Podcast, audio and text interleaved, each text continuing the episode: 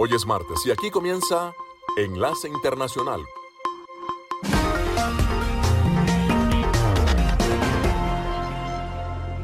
En esta franja nocturna estamos hablando de noticias internacionales, algunas entrevistas y un poco de música.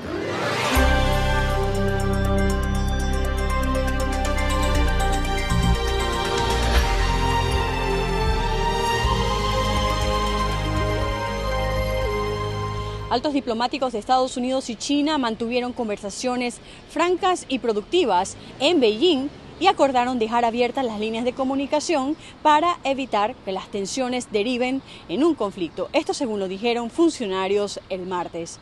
Daniel Crittenbrink, subsecretario de Estado para Asuntos de Asia Oriental y el Pacífico, fue el funcionario estadounidense de mayor rango que ha visitado China y lo hizo el lunes desde el aumento de las tensiones entre Washington y Beijing por el derribo de un globo espía chino sobre territorio estadounidense a principios del mes de febrero.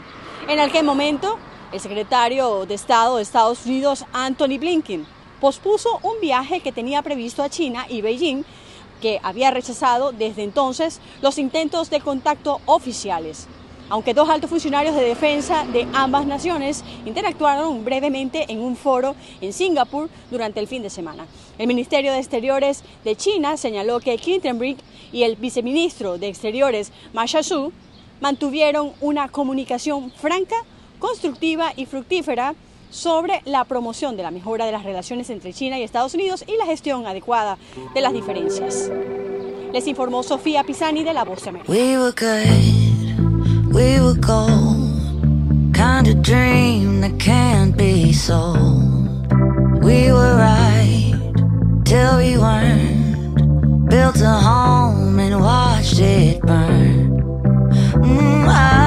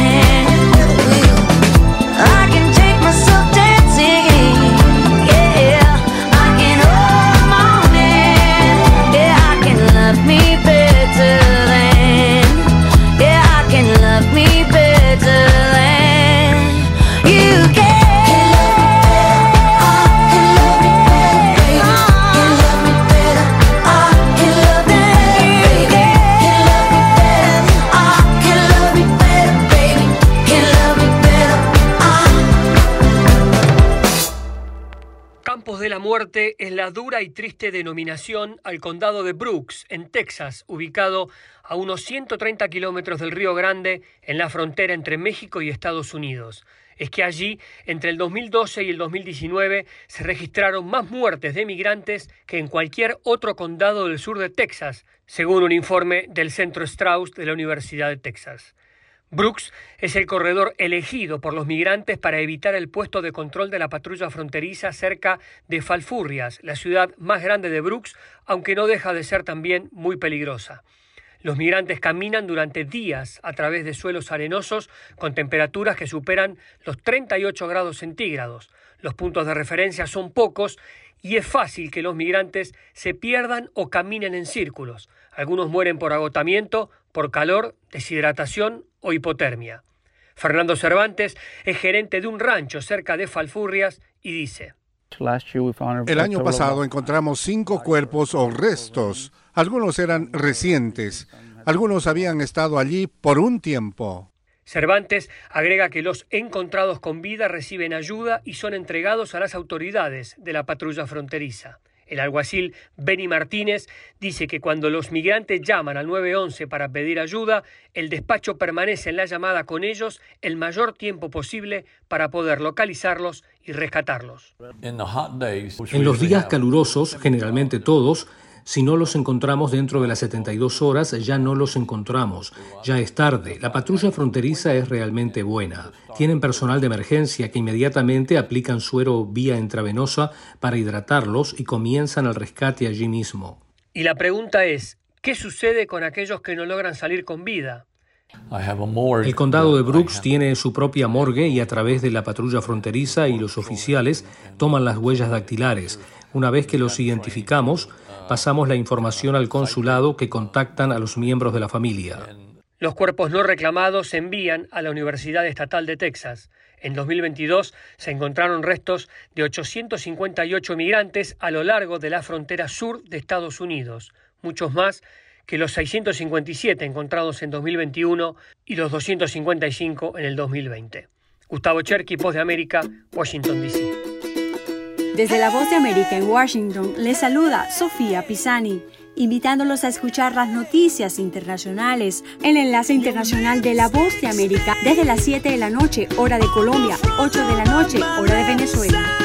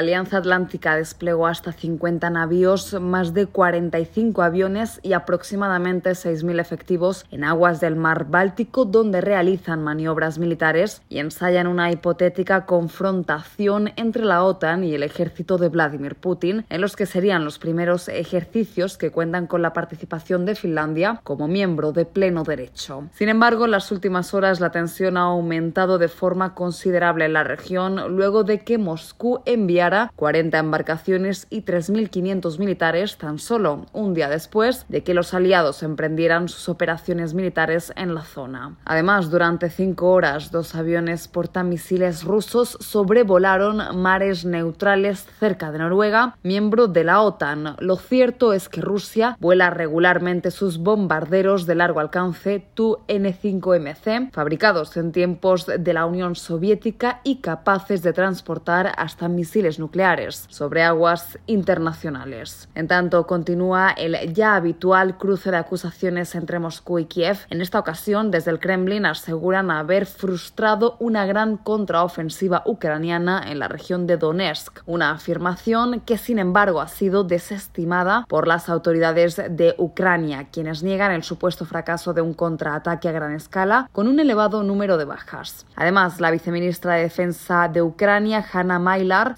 señaló el empeño de Moscú en desviar la atención sobre los avances ucranianos en la ciudad de Bakhmut, una pequeña urbe que se ha convertido en símbolo del estrecho enfrentamiento entre ambas partes. Judith Martín Rodríguez, Voz de América.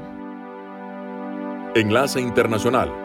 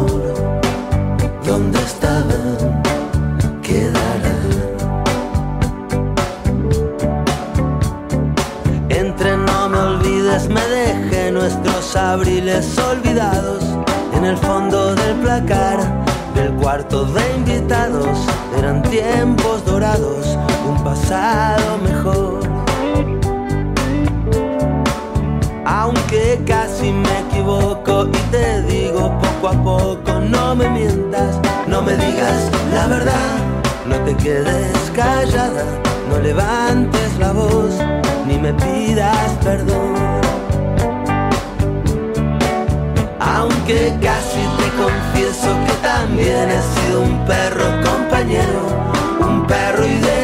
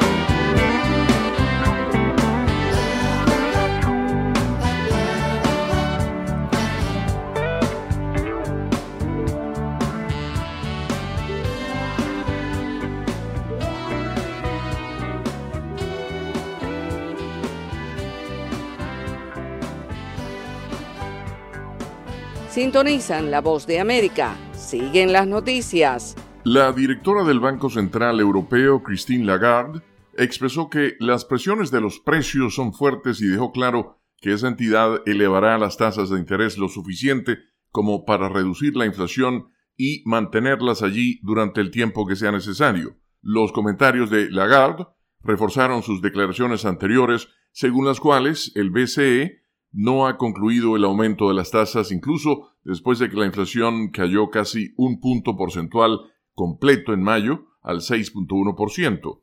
La institución financiera ha estado subiendo las tasas al ritmo más rápido de su historia, comenzando en julio de 2022, cuando la inflación se dirigía a niveles sin precedentes. Según la agencia AP, la alta inflación, particularmente en alimentos y energía, ha ralentizado la economía europea ya que los consumidores se ven obligados a reservar más dinero para las necesidades y les queda menos para gastar en otras cosas. La economía europea apenas logró un crecimiento de una décima porcentual en el primer trimestre del año. Lagarde reconoce que las tasas más altas han elevado los costos de endeudamiento y reducido los préstamos bancarios. La alta funcionaria hizo hincapié en la carga que la inflación impone a la gente común, en particular a aquellos que tienen bajos ingresos y gastan la mayor parte de sus salarios en alimentos y energía. La inflación se disparó cuando el repunte de la economía global de la pandemia de COVID-19 afectó las cadenas de suministro y la invasión de Ucrania por parte de Rusia llevó los precios de la energía a niveles récord. Algunas de esas tensiones se han aliviado a medida que las cadenas de suministro se han recuperado y Europa logró reemplazar la mayor parte de su gas natural que antes suministraba Rusia. Como resultado, la inflación ha estado bajando desde su pico de más del 10% en octubre pasado. El Banco Central Europeo redujo el ritmo de sus alzas de tasas de grandes movimientos de medio o tres cuartos de punto porcentual a un cuarto de punto en su reunión del pasado 4 de mayo. Se pronostica que vuelva a elevar los puntos de referencia en las reuniones del 15 de junio y del 27 de julio.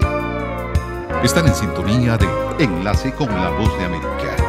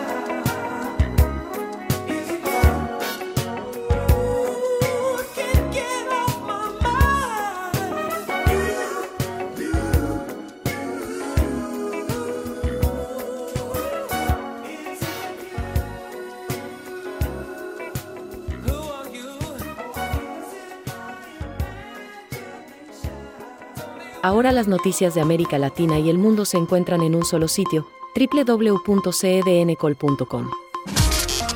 Somos cadena de noticias. Lea notas de actualidad, entretenimiento, los deportes, análisis, entrevistas y comentarios. Escuche noticias en vivo y bajo demanda.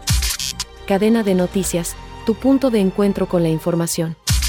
www.cedncol.com. Enlace Internacional con Centroamérica.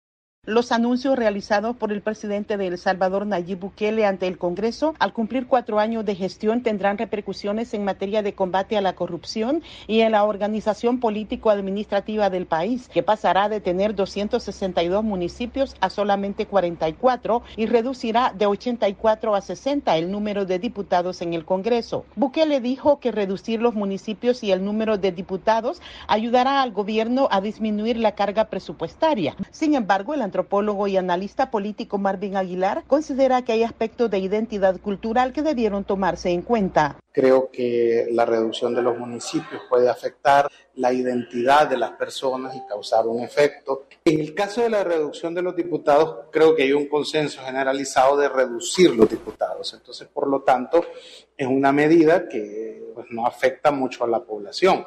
También el mandatario expresó en su discurso que así como ha combatido a las pandillas mediante el régimen de excepción, para mejorar la seguridad pública también declara la guerra frontal contra la corrupción y anunció los allanamientos para la extinción de dominio en los bienes propiedad del expresidente Alfredo Cristiani, quien gobernó el país entre 1989 y 1994. Eduardo Escobar, director ejecutivo de la organización Acción Ciudadana, dijo que están en favor de la decisión del presidente Bukele, pero solicitan que el combate a la corrupción se haga sin distinciones políticas. El gobierno debe de combatir también la corrupción que se le ha señalado de funcionarios de su gobierno, o sea, actuales. Eh, eso también tiene que perseguirse, no solo perseguir corrupción del pasado. Los allanamientos en las propiedades del expresidente Cristiani continuaron el fin de semana y las autoridades de la Fiscalía informaron que también preparan un escrito para abrir una acción penal en contra del exgobernante que actualmente reside en Italia. Enlace Internacional con la Música.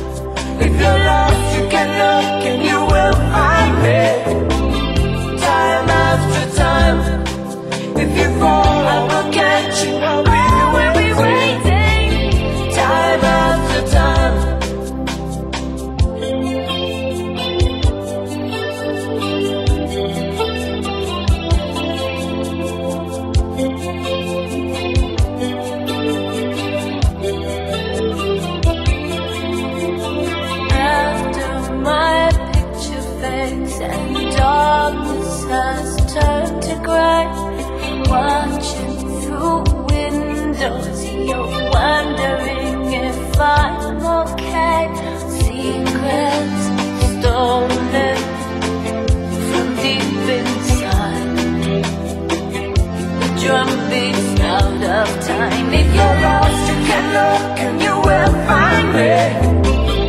Time after time. If you fall, I will catch you. I'll be waiting.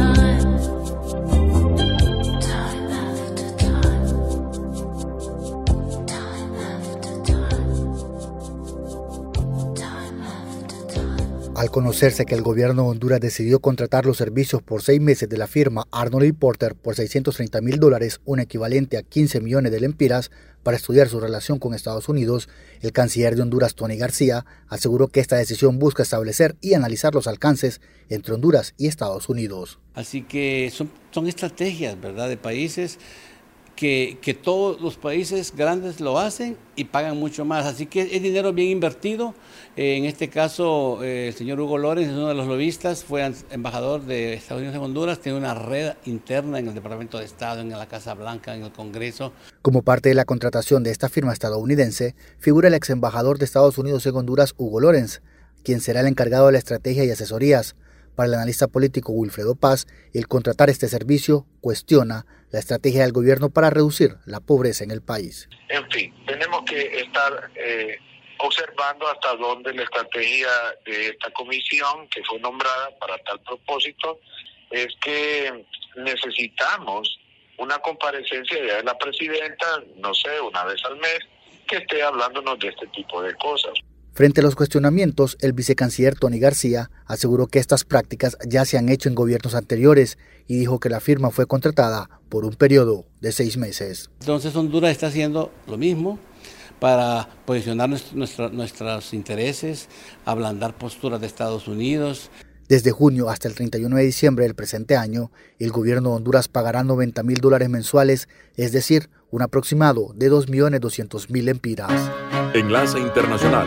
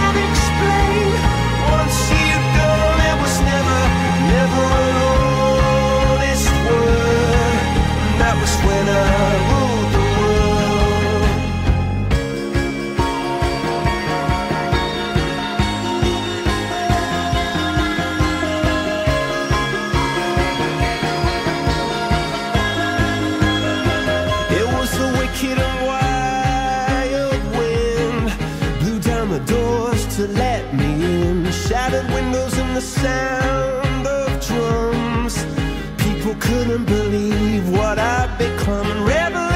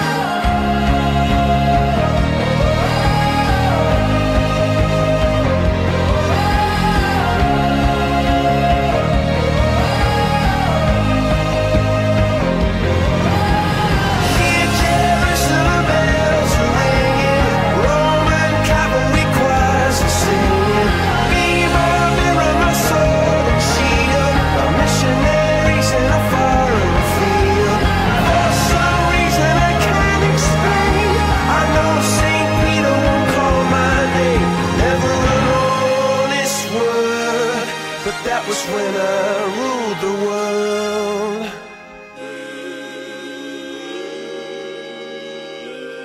Melodía Estéreo, emisora afiliada al sistema de noticias de la Voz de América.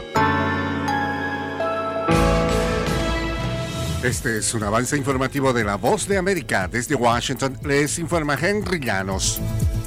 Retiran el campamento junto a la garita de migración en Tijuana. Nos informa Vicente Calderón. El campamento de solicitantes de asilo que se formó frente a la garita de San Isidro en la frontera Tijuana-San Diego fue desmantelado. En el albergue no nos sentimos seguros, los tratan mal. Autoridades mexicanas convencieron a unas 400 personas que ahí se encontraban de dirigirse a albergues. No pueden estar aquí, ya esta situación está saliendo fuera de control. Cuando su turno esté cerca, los traerán, aunque no tengan cita mediante la aplicación CBP One. Para convencerlos trajeron a varias corporaciones policíacas y les asignaron un número que garantizará su sitio en la fila que empezó a formarse hace una semana aproximadamente. Vicente Calderón, Voz de América, Tijuana. Los investigadores federales se adentraron el lunes en un terreno accidentado en el este de Estados Unidos en busca de los restos de un avión para resolver el misterio de por qué el avión se desvió de su curso y se estrelló contra una montaña causando la muerte de cuatro personas. Un día después de que el avión sobrevolara la capital del país, obligando al ejército a enviar aviones de combate, la Administración Federal de Aviación informó en un breve comunicado que el piloto y tres pasajeros habían muerto y que el avión había quedado destruido. Hollywood, Broadway, teatro, redes sociales, fotografía, estilos de vida, jazz, festivales y conciertos, premios a lo mejor del cine. Tres minutos con lo más destacado de la música popular estadounidense e internacional y las noticias del espectáculo. De todo un poco en el mundo del entretenimiento de lunes a viernes con un servidor Alejandro Escalona, desde La Voz de América en Washington. A Nicaragua le quedan cinco meses para dejar de pertenecer a la Organización de Estados Americanos. Nos informa Donaldo Hernández. Defensores de derechos humanos temen que se agudice la represión luego que Nicaragua abandone la Organización de Estados Americanos, pues consideran que el gobierno dejaría de asumir sus compromisos con la Corte Interamericana y con todas las dependencias de la OEA, aunque algunos diplomáticos consideraban la posibilidad de que el Estado de Nicaragua regresara al foro regional, el mandatario ha dejado clara su postura. Decidimos comunicarle a la OEA que ya no tenemos nada que hacer ahí. Donaldo Hernández, Voz de América. El número de muertos por fuertes inundaciones que azotaron Haití durante el fin de semana aumentó a 42, con otras 11 personas desaparecidas, informaron autoridades. Al menos 85 personas resultaron heridas y más de 13.600 casas se inundaron, lo que obligó a la población a evacuar, según la Agencia de Protección Civil de Haití. Las lluvias azotaron regiones del oeste, noroeste, sureste y centro de Haití, según autoridades, y desde entonces el clima ha mejorado, pero muchos cultivos resultaron dañados en medio de un alza de hambruna. Este fue un avance informativo de La Voz de América. Están escuchando Enlace Internacional con la Voz de América por Melodía Estéreo y melodíaestéreo.com.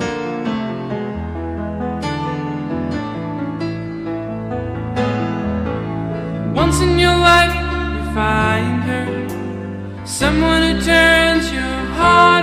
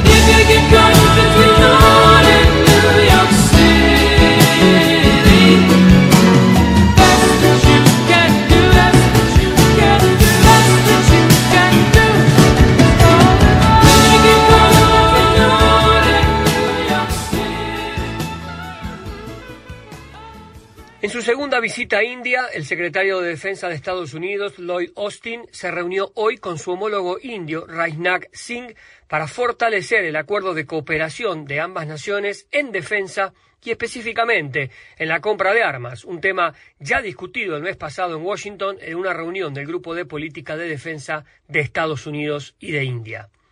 En la reunión se estableció una hoja de ruta de cooperación para los próximos cinco años. La visita de Austin se produce cuando India fortalece su industria de defensa nacional y la reducción de la dependencia de las importaciones de Rusia, su mayor proveedor de equipos militares. Concretamente, India está buscando comprar 18 vehículos aéreos no tripulados armados de gran altitud y larga duración de General Atomics Aeronautical System Inc. por un estimado desde 1.500 a 2.000 millones de dólares para su despliegue a lo largo de las fronteras con China y Pakistán y en la región estratégica del Océano Índico. Las discusiones también incluyeron la cooperación en el espacio, el ciberespacio y la inteligencia artificial, Austin también se reunió con el asesor de seguridad nacional de la India, Ajit Doval. Ambos funcionarios también discutieron temas de seguridad regional y se comprometieron a fortalecer la colaboración operativa en todos los servicios militares y de coproducción tecnológica aérea como sistemas de combate aéreo, movilidad terrestre, inteligencia, vigilancia y dominio submarino, dijo el Departamento de Defensa de Estados Unidos. Se esperaba que Austin sentara además las bases para la visita del primer ministro Narendra Modi a Washington el próximo 22 de junio, lo que ha alimentado especulaciones sobre un posible anuncio de contratos de defensa. El comercio de defensa de Estados Unidos con India aumentó de casi cero en el 2008 a más de 20 mil millones en el 2020. Las principales compras indias a los Estados Unidos incluyeron aviones de patrulla marítima de largo alcance, aviones de transporte C-130, misiles y drones. Gustavo Cherkis, Voz de América, Washington, D.C. Escuchan Enlace Internacional con la Voz de América por Melodía Estéreo.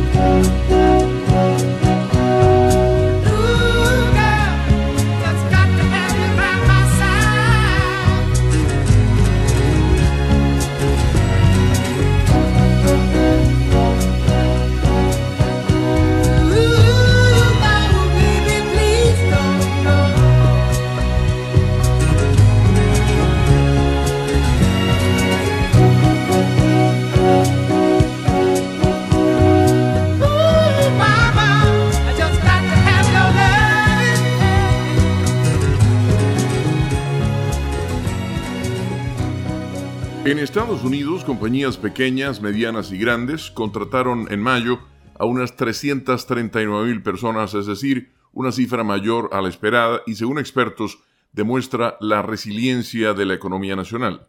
Como consecuencia de eso, no obstante, es probable que el Banco Central continúe su campaña para tratar de frenar la tendencia. El análisis refleja la solidez del mercado laboral estadounidense luego de más de un año de aumentos de las tasas de interés por parte de la Reserva Federal. Muchos sectores de la economía, desde la construcción hasta los restaurantes y la atención médica, siguen agregando empleos a fin de mantenerse al día con la demanda de los consumidores y además restaurar su fuerza laboral a los niveles previos a la pandemia. Sin embargo, hay mensajes contradictorios en las cifras laborales que también muestran que la tasa de desempleo aumentó tres décimas para ubicarse en 3.7%. El mínimo de cinco décadas fue de 3.4% y se registró en abril. El gobierno compila los datos de desempleo con una encuesta diferente a la usada para calcular las alzas de empleo. Los dos análisis a veces pueden diferir, como en este caso. Según la agencia AP, la duración de la semana laboral promedio también disminuyó y el crecimiento salarial se enfrió, generando un informe laboral que, de acuerdo con los economistas, ilustra una situación inusualmente complicada del mercado. Aún así, el panorama general es alentador. En el informe publicado, el gobierno actualiza drásticamente al alza su estimación del crecimiento del empleo en marzo y en abril en 93 mil puestos de trabajo adicionales, lo cual subraya la durabilidad del mercado laboral. El salario promedio por hora en Estados Unidos aumentó 11 centavos a poco más de 33 dólares, es decir, 4.3% más que hace un año. Con la nota económica desde Washington, Leonardo Bonet, Voz de América. Enlace Internacional. Some days I'm treading the water and feel like it's getting deep. Some nights I drown in the weight of the things that I think I need. Sometimes I feel incomplete. Yeah, but you always say to me, say to me, oh, you say someday when we're older we'll be shining like we're gold, yeah, won't we? Won't we? And someday when we're older, I'll be yours and you'll be mine, babe, happy.